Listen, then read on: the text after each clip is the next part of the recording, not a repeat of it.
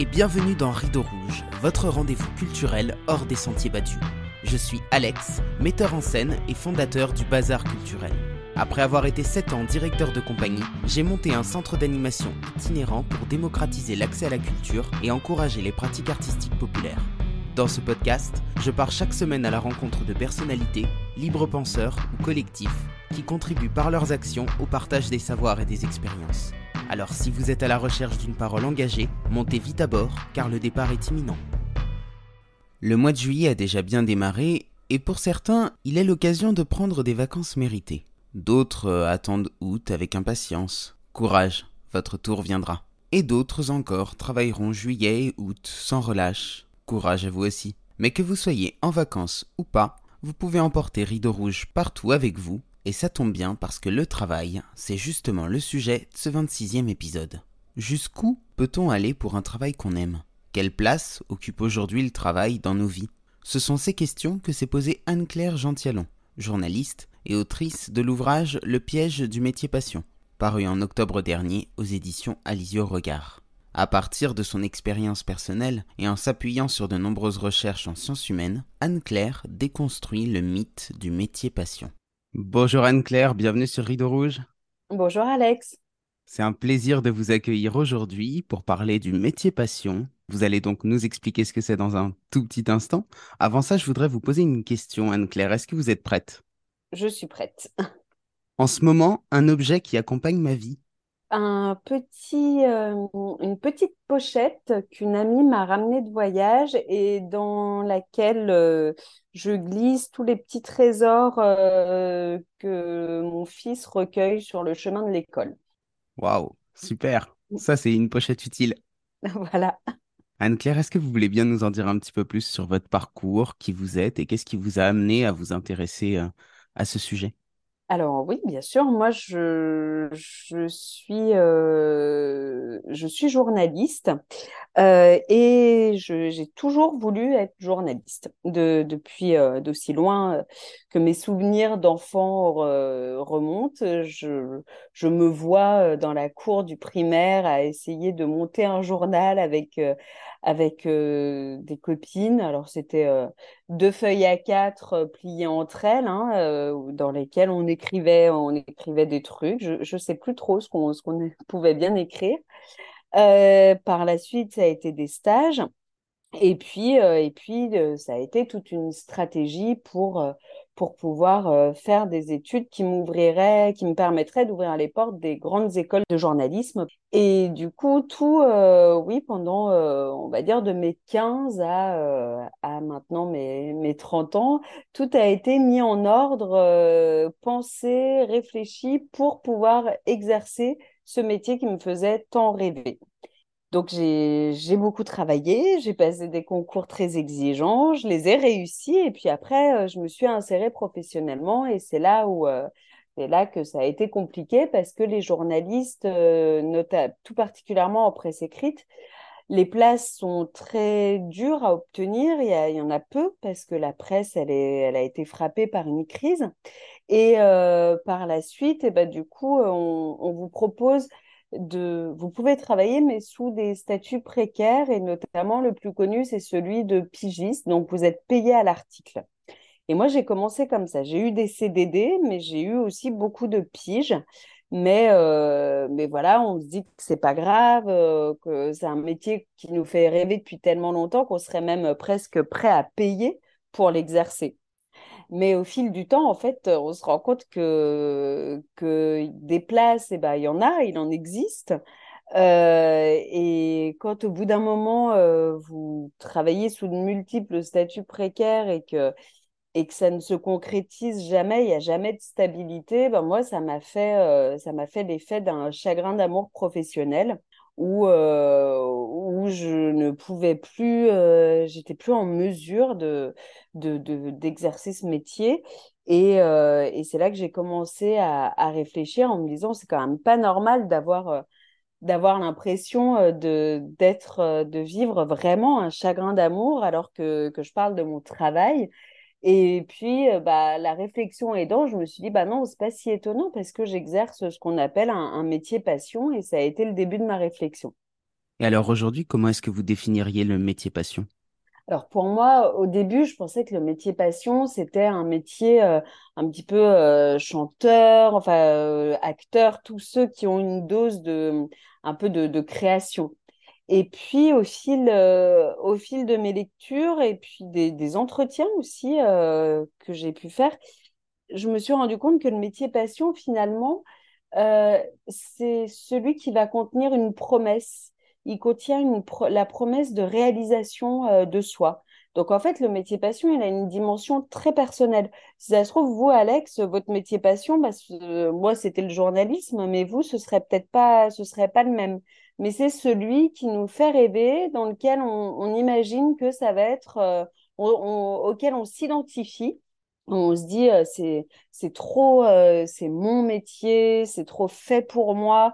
Il y a un petit peu une mythologie de et là on retombe encore un peu sur l'amour du match du match parfait entre vous et un métier.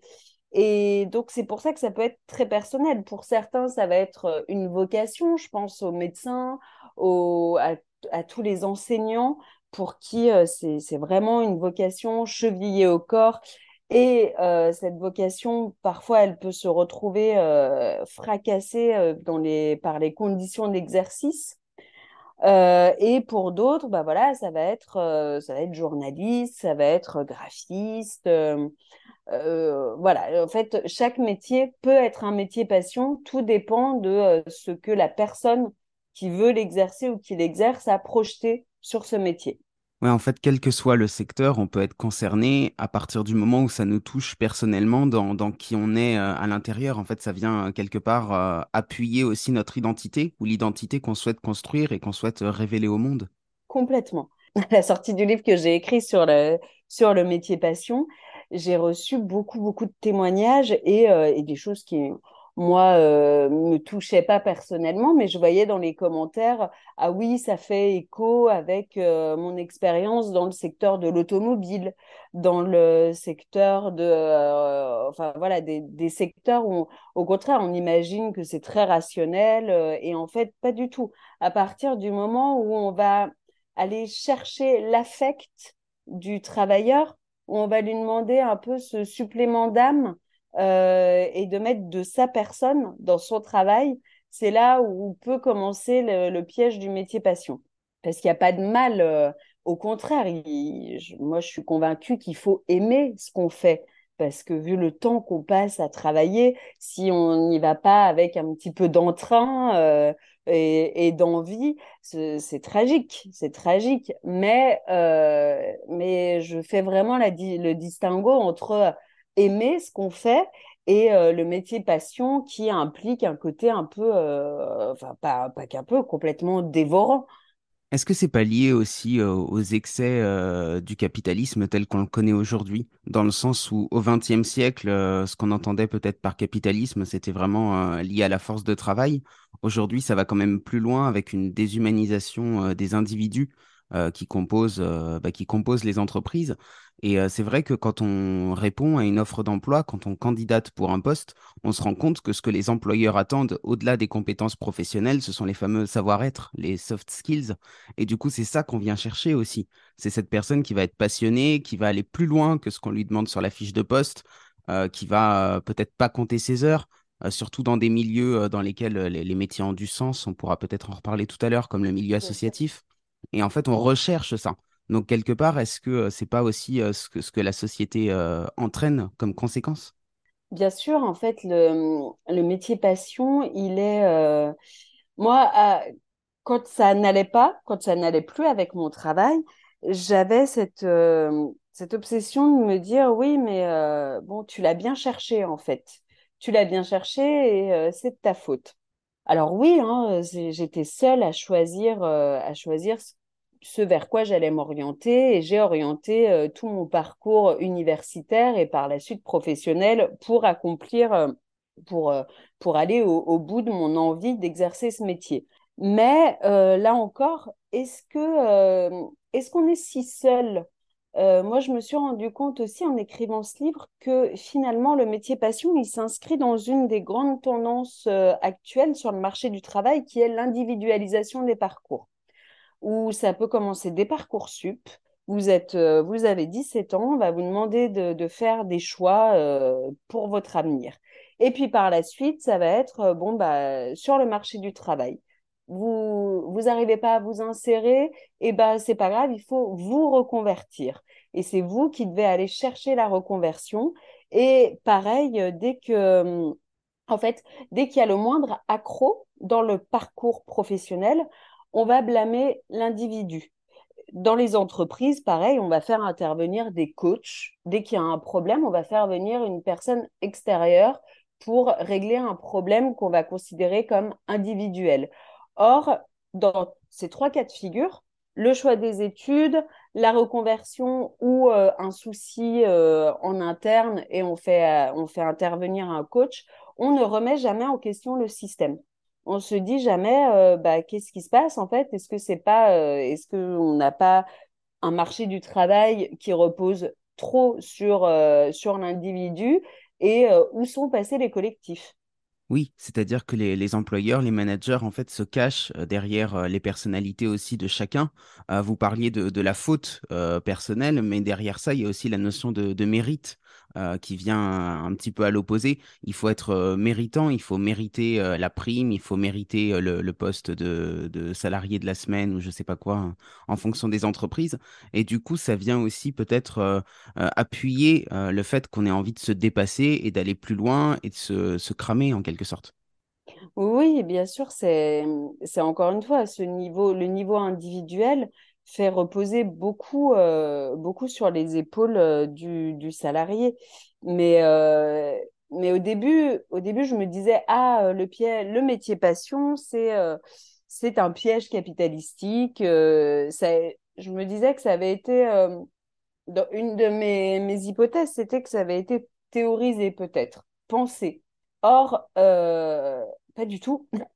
En fait, c'est au contraire, c'est euh, des personnes, et moi la première, dans la mesure où un métier nous fait tellement rêver, où le droit d'entrée finalement euh, pour l'exercer est tellement élevé, avec euh, des études exigeantes et puis souvent qui coûtent de l'argent, et ben là, on, en fait, euh, et comme ce que je disais tout à l'heure, à partir du moment où on se met dans la position où on se dit, «Oh, mais je serais prête à payer pour, euh, pour travailler, et les employeurs n'ont même pas à instrumentaliser cette, euh, cette passion.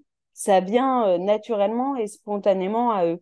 Et on est tellement, on a tellement grandi avec l'idée que euh, enfin, l'idée bien réelle hein, euh, du, chômage de masse euh, et, que, et que de toute façon, si on refuse certaines conditions de travail, et eh ben, c'est pas grave parce qu'il y en a 10 ou 15 ou 20 ou 100 derrière vous qui seraient prêts à, qui accepteraient ces conditions de travail pour pouvoir exercer.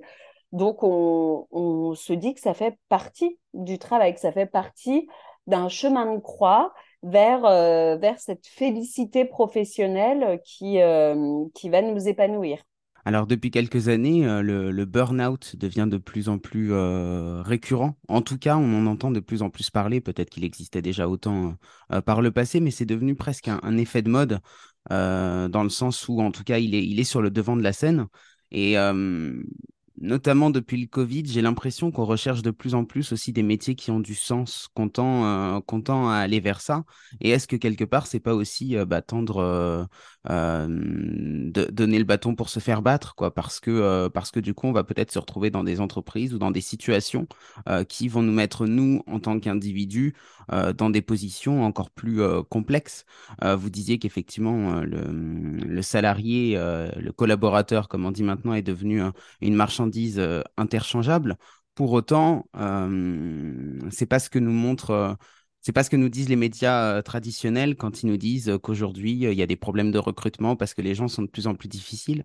En fait, on inverse la tendance, j'ai l'impression. Hein. on inverse la tendance pour nous faire croire que le marché va dans le sens du, travailleur.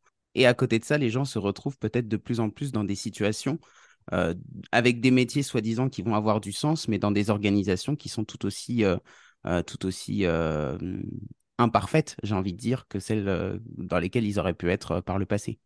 Oui, oui, c'est c'est vrai que la, après le Covid, il y a eu beaucoup de personnes qui ont remis en question, euh, qui ont questionné leurs conditions de travail et, euh, et qui, qui se sont dit que, que c'était pas tenable. Euh, c'est une sociologue américaine qui s'appelle Erin Sech qui a écrit un livre sur le métier passion et qui, qui s'interrogeait justement sur un marché du travail post-Covid où elle, elle redoutait qu'effectivement euh, les métiers passion allaient euh, peut-être être. Euh, elle, son, son livre, c'était, c'était, oui, le, le principe de la passion, qui, où elle se disait qu'effectivement, ça allait entraîner beaucoup plus de personnes, motiver encore plus de personnes à se dire bon bah je lâche mon travail et je veux vivre de ma passion. Or, euh, dans son livre, elle, euh, elle, elle démontre que, euh, que pour vivre d'un métier passion, vivre de ce métier, ça implique des ressources financières et également financières et également de, de relationnelles que seules les personnes riches ou des classes supérieures peuvent se le permettre. Oui, c'est-à-dire que quelqu'un qui n'est pas issu de, ce milieu-là, qui voudrait euh, par exemple se lancer en tant que graphiste parce qu'il se rend compte que c'est sa passion et qu'il veut en vivre, ou même dans un métier, dans un autre métier de la culture, euh, euh, peu importe, s'il n'est pas issu du bon milieu social, entre guillemets, il va galérer d'autant plus et il aura d'autant plus de chances de se retrouver dans des situations de, précarité extrême.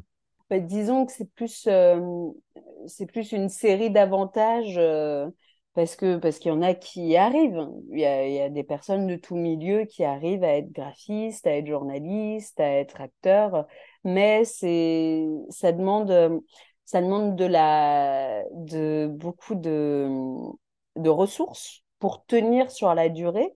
Et, euh, et pareil, et c'est vrai que si vous n'avez pas les ressources financières, alors vous pouvez avoir, euh, ça peut marcher très vite, très bien, et, et ce seraient les parcours, euh, les parcours finalement euh, qui, euh, qui devraient être la norme. Mais, euh, dans les cas où, où c'est plus compliqué, effectivement, ceux qui peuvent tenir sur la longueur sont ceux qui ont du réseau.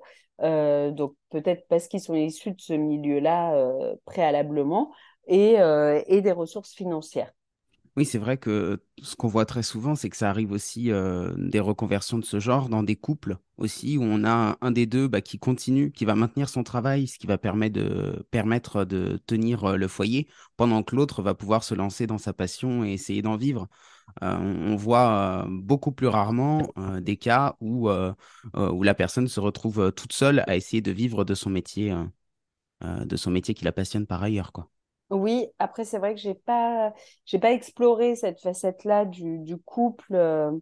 Enfin, moi, on, mon, mon conjoint est lui aussi journaliste, donc on a, on a, je lui ai un peu fait peser euh, ma, ma passion, mais, mais au début, on, comme on exerçait, on exerce tous les deux le même métier, euh, on se comprenait, mais c'est à un moment donné où c'est devenu on était deux cas de figure, l'un où ça se passait bien et l'autre où c'était plus compliqué et où le travail avait avait commencé à prendre une part euh, démesurée et dévorante. Il y a un autre sujet sur lequel j'aimerais vous entendre, c'est la question de la mission de vie qui vient plutôt du, domaine spirituel, euh, mais qui, euh, qui a tendance à, déteindre un petit peu sur euh, la notion de projet professionnel depuis quelques années. Toute la sphère du développement personnel de manière générale hein, commence un petit peu à déteindre sur le professionnel. Et j'ai l'impression que ça ne nous aide pas non plus à y voir clair, dans le sens où aujourd'hui sur Internet, on peut très facilement trouver des vidéos, des blogs, des articles qui nous expliquent comment trouver sa mission de vie, alors qu'en fait, on pourrait remplacer par projet professionnel que ça marcherait tout aussi bien. Et il y a une espèce de confusion terrible, à mon sens, qui se fait entre les deux, où du coup, on a l'impression qu'on va trouver une activité professionnelle, que ça va être celle-là qu'on va faire toute notre vie, et que si ça ne marche pas dans cette activité, notre vie n'aura plus de sens. Quelle est votre vision par rapport à ça? Alors, je suis pas du tout familière de cette notion de mission de vie. Mais, euh, mais c'est vrai qu'au cours de mes recherches pour le livre, j'ai croisé, euh, ben, on croise beaucoup de développement personnel. Euh, on croise l'ikigai, la roue. je, je crois qu'il y avait quelque chose aussi, une roue. La roue de vie, oui, la roue de parcours de vie. vie, le parcours de vie, en fait, ben, je pense que si ça aide des gens à, euh, trouver leur, envie, euh, tant mieux, ça, peut marcher. euh.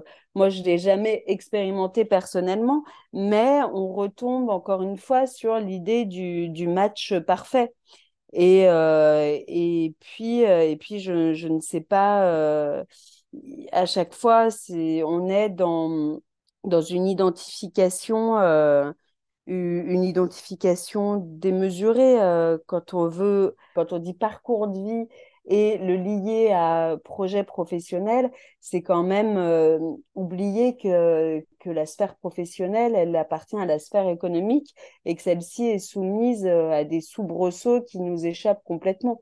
Vous pouvez, vous pouvez avoir un projet professionnel en béton malheureusement, euh, vous êtes dans une entreprise qui qui euh, qui va pas fort et qui et qui va dégraisser. Donc euh, ça ça vous vous pouvez pas l'avoir euh, anticipé ou prévu. On a vu euh, on a vu un la, la guerre euh, la guerre en Ukraine, personne qui aurait pu la, la prévoir et et comment et comment vous faites quand euh, l'économie a un vrai impact sur, euh, sur votre, euh, sur votre projet professionnel et que celui-ci est votre projet de vie carrément? Je pense que ça peut être euh, lié euh, sa personnalité euh, démesurément à son travail. Pendant des décennies, voire des siècles, on a eu euh, la possibilité euh, peut-être de, de s'identifier à d'autres mouvements en dehors de la sphère professionnelle. Pendant, pendant de nombreux siècles, la religion a occupé beaucoup de place pour, euh, pour s'identifier, pour trouver une communauté à laquelle on appartient. La politique aussi. Aujourd'hui, est-ce qu'il n'y a pas aussi un phénomène où les gens ont du mal à s'identifier à des groupes tout en ayant gardé ce besoin euh, d'identification? Et du coup, quelque part, c'est le, le boulot, le, le, le pro qui prend un petit peu le relais de ça.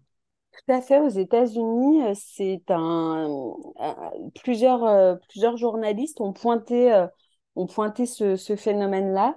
Euh, une journaliste euh, dont j'ai oublié le nom expliquait que euh, ce qu'elle avait vu, euh, ce qu'elle avait pu observer au sein de la Silicon Valley s'apparentait à euh, la productivité, s'apparentait à, euh, oui, à une, euh, à une sorte de divinité dans un contexte, comme vous le dites, où, où on est, où la pratique religieuse est en baisse, euh, eh bien, et ça, c'est un autre journaliste qui a, qui lui a carrément parlé de workism, où le travail répondrait désormais à cet impératif de transcendance euh, que, pouvait euh, prodiguer la religion.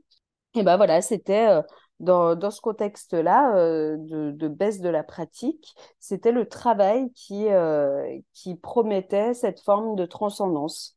Est-ce que le piège, c'est vraiment le métier passion ou plutôt la passion unique?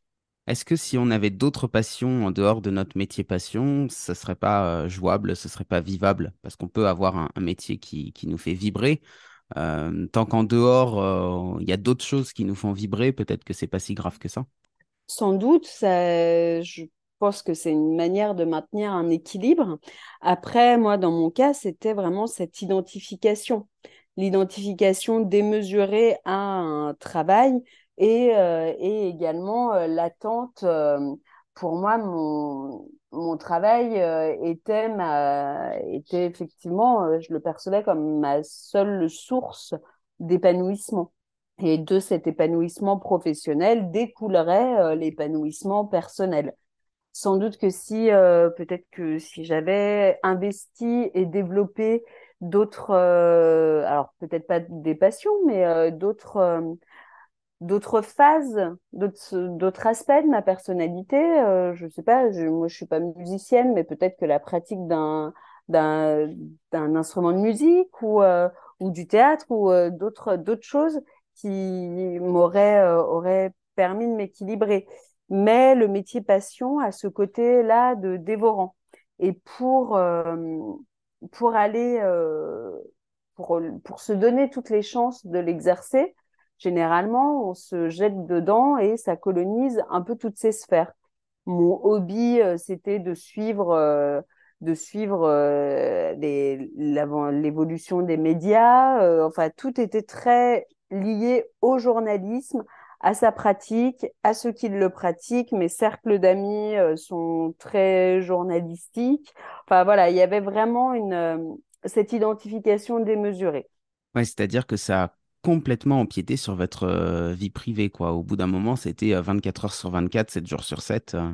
Absolument. Et ce qui fait que quand quand on en vient à être mal avec son travail, bah, c'est tout, euh, c'est tout notre être qui s'effondre, puisque tout gravite. C'est même pas que ça gravite, c'est tout est travail. Donc moi, je travaillais 24 euh, heures sur 24. Euh, j'avais, enfin non, je, je, dormais quand même un petit peu, mais je, je, tout était, tout était lié d'une manière ou d'une autre au journalisme. Je savais plus si, euh, si j'étais curieuse parce que j'étais journaliste ou si j'étais journaliste parce que j'étais curieuse. Il a fallu euh, un peu retrouver le chemin vers moi-même finalement parce que, euh, parce que ça a été vraiment un, une expérience destructrice et, et, plus que destructrice, vraiment déstabilisatrice. Comment est-ce que vous êtes sorti de ça? Qu'est-ce qui vous a donné Ça a été quoi la lumière au bout du tunnel? La lumière au bout du tunnel, bah, déjà, j'ai été accompagnée par, euh, j'ai été accompagnée par une, euh, par une psychologue, j'ai fait une thérapie. Euh, donc, ça a permis aussi de travailler, de, mettre, de mettre des mots sur tout ça. Et, et par la suite, par la suite bah, je, je suis partie de, de chez un employeur où je misais tous mes espoirs, mais mais où finalement euh, de stabilité d'embauche et où finalement ça ne s'est pas fait donc j'ai quitté cet employeur là et après euh, et après moi j'ai arrêté euh, arrêté la presse écrite. Je me suis réorientée. J'avais pas hélas cotisé suffisamment pour faire une une vraie grosse reconversion. Et puis est-ce que j'en avais envie? Je suis pas sûre. Donc j'exerce désormais mon métier dans, une, dans un autre secteur qui est celui de l'audiovisuel. Et que j'avais pas, euh, c'était tout, tout un pan euh, de ma profession que j'avais pas exploré finalement. Et, euh, et donc il y avait l'attrait de la nouveauté et, et en fait j'ai rejoint l'équipe qui, travaillait sur, sur une émission de télé et également le, le collectif euh, être intégré dans une euh, euh, ça va faire très très taylorisme cours de cours de d'écho mais être intégré dans une chaîne de production littéralement voir que ce que je faisais ça aidait les autres et que les autres ce qu'ils faisaient ce qu'ils faisaient me permettait de faire mon travail ça a remis bah, ça a remis du sens en fait et, et de l'envie et, euh, et voilà. et je suis très reconnaissante à la personne qui, euh, m'a qui m'a embauchée à ce moment-là euh, euh, parce qu'effectivement ça, c'était nouveau euh, c'était nouveau et c'était du travail d'équipe et et, et ça m'a ça m'a guéri tout simplement. Et par la suite cette cette stabilité ça m'a donné ça m'a ça m'a permis euh, de bah, de mettre euh, euh, une envie très concrète en œuvre qui était celle d'avoir des enfants. Et, et, ça aussi les enfants la vie de famille ça ça décentre aussi ça, par rapport par rapport à, à au, au métier au travail est-ce que vous avez mis en place des garde-fous dans, dans, votre vie qui vous permettent de ne pas retomber dans les mêmes travers? Par exemple, le fait de, de ne pas télétravailler euh, plus euh, d'un jour par semaine, j'en sais rien, je dis ça au hasard, ou le fait de ne pas emmener du boulot à la maison, ou, euh, ou le fait de ne pas faire d'heures sup si c'était pas prévu?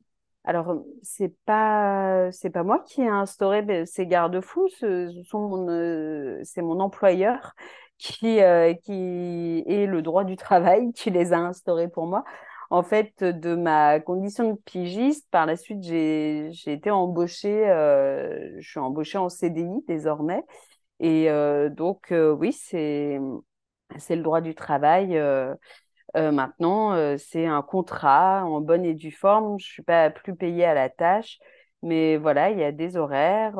enfin, je, oui, il y a, des horaires, un, un lieu de travail. euh, oui, on, peut télétravailler, euh, mais mais euh, on n'envoie pas de mail en dehors d'urgence.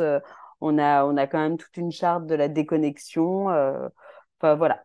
Alors c'est vrai qu'on n'avait pas encore abordé la question du droit du travail et notamment du métier passion en entreprise. Je parlais tout à l'heure du secteur associatif parce que c'est un milieu que je connais bien pour y avoir travaillé. Et pour vous donner un exemple, pour le coup, euh, une asso fonctionne un petit peu comme une petite entreprise. Il y a Mhm. effectivement aussi du droit du travail. Pour autant, on retrouve euh, dans énormément d'associations un phénomène qui est euh, le, le dépassement d'heures. Euh, c'est-à-dire que euh, si on doit finir à 17 heures et qu'on voit que tous ses collègues sont encore là, il y a la, une honte à prendre ses affaires et à partir parce qu'on a l'impression d'être un mauvais salarié, euh, de pas servir la cause associative comme il faudrait. On voit toutes les semaines des salariés qui, au lieu d'avoir fait euh, 35 heures, en ont fait euh, 42 et du coup qui se retrouvent à cumuler des RTT qui vont poser, en fait, ils savent pas quand parce qu'il n'y a pas de moment pour les poser parce que, en fait, les, projets s'enchaînent les uns après les autres et donc euh, parfois même avec des salariés qui ne déclarent pas euh, les heures en plus qu'ils font. Euh, donc euh, oui, le droit du travail, il existe, mais est-ce que euh, dans cette, dans cette idée de, de faire un métier qui, qui nous passionne et qui sert une cause, parce qu'il y a ça aussi derrière, quoi, il y a le- Mhm. la, la volonté de rendre le monde meilleur par, par nos petites actions, est-ce que quelque part, bah, le droit du travail, il n'est pas trop faible par rapport à ça? En tout cas, comment est-ce qu'on peut se battre pour, pour faire en sorte de le respecter dans de telles conditions? C'est, le souci, c'est on est vous pointez vraiment le, le métier passion et, euh, et ce qu'on disait, le, le sens qu'on met derrière le travail. Effectivement, le, le secteur associatif, euh, je, moi je le connais pas personnellement, mais j'imagine bien que comme le journalisme, on peut se sentir investi d'une cause, une cause qui nous dépasse et pour laquelle on est prêt à se, à s'impliquer et se mettre à disposition corps et âme pour, pour faire avancer, pour faire avancer le, le, bien de la société. Du coup, du coup, oui, on ne compte pas ses heures et surtout, on ne veut pas les compter.